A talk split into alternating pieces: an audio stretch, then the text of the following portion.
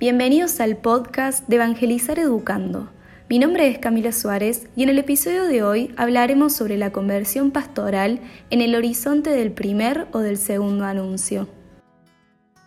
Como ya sabemos y vimos en el episodio anterior, la noción del primer anuncio sigue siendo ambigua desde el punto de vista de la teoría y de la práctica pastoral se refiere a las diversas propuestas con el objetivo de desarrollar la fe de los no bautizados para ayudar a las personas creyentes a redescubrir con renovado asombro el corazón profundo del Evangelio para promover y acompañar un nuevo comienzo para las personas que se han alejado de la iglesia o que se han retirado por varias razones, ya sea por el olvido, por descuido, por hostilidad según la etapa psicobiológica en la que se encuentra, por experiencias negativas con la iglesia y sus representantes o por influencias de otras culturas o religiones.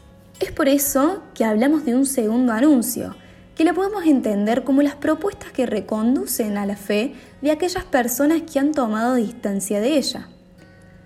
Todas las acciones pastorales deben ser atravesadas por el primer anuncio. Esta perspectiva sugiere que se infunde una perspectiva misionera. Debemos replantearnos que la actuar pastoral parroquial no debe ser destruida por la fuerza, sino más bien debe ser reorientada en sentido misionero. Como hablamos anteriormente, el contenido del primer anuncio es el querigma, que es básicamente el contenido del símbolo. La cuestión de este contenido se vuelve un tema central en el primer anuncio, porque el acto de fe no se puede separar de su contenido. El acto de fe obliga a conocer a aquel en quien se confía. Actualmente debemos tomar conciencia que la perspectiva del primer anuncio requiere una lógica inversa de la concepción tradicional de la catequesis. La catequesis, por un lado, se dirige a quienes ya son creyentes. Entonces, ¿cuál es el camino inverso? El camino inverso es el camino del descubrimiento, el camino del testimonio.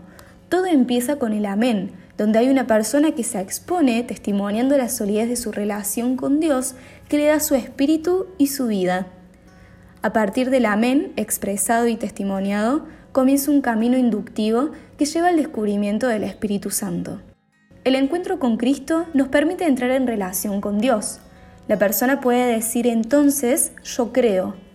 Este yo creo es la respuesta al amén, del cual todo ha partido. El yo creo de un nuevo creyente es el eco del amén, de una comunidad de fe, y este es el camino del catecumenado. Teniendo presente este camino inverso, podemos distanciarnos de la forma tradicional de catequesis, volviendo entonces a tomar el camino del anuncio como si fuera la primera vez. En este segundo bloque hablaremos sobre las conversiones que debería hoy asumir la catequesis y la pastoral. La primera conversión es la perspectiva misionera de la pastoral en la línea del primer anuncio. Esta es la más grande convicción madurada en la Iglesia de estos últimos años. Muchos creen que la fe no es necesaria para vivir bien. Por lo tanto, antes de educar la fe, tenemos que suscitarla. Con el anuncio debemos hacer arder el corazón de las personas confiando en la fuerza del Evangelio, que llama a cada hombre a la conversión y nos ayuda en todas las etapas de la vida. Hace 50 años atrás, la fe se transmitía en la familia a través de la vida cotidiana. Cuando empezaba la escuela primaria, la maestra continuaba con esta educación religiosa. Luego estaba el barrio, que era una familia ampliada, el tercer lugar educativo en sintonía con los primeros dos. Este sistema social constituía el tejido generador para la educación humana, moral y religiosa también de los chicos.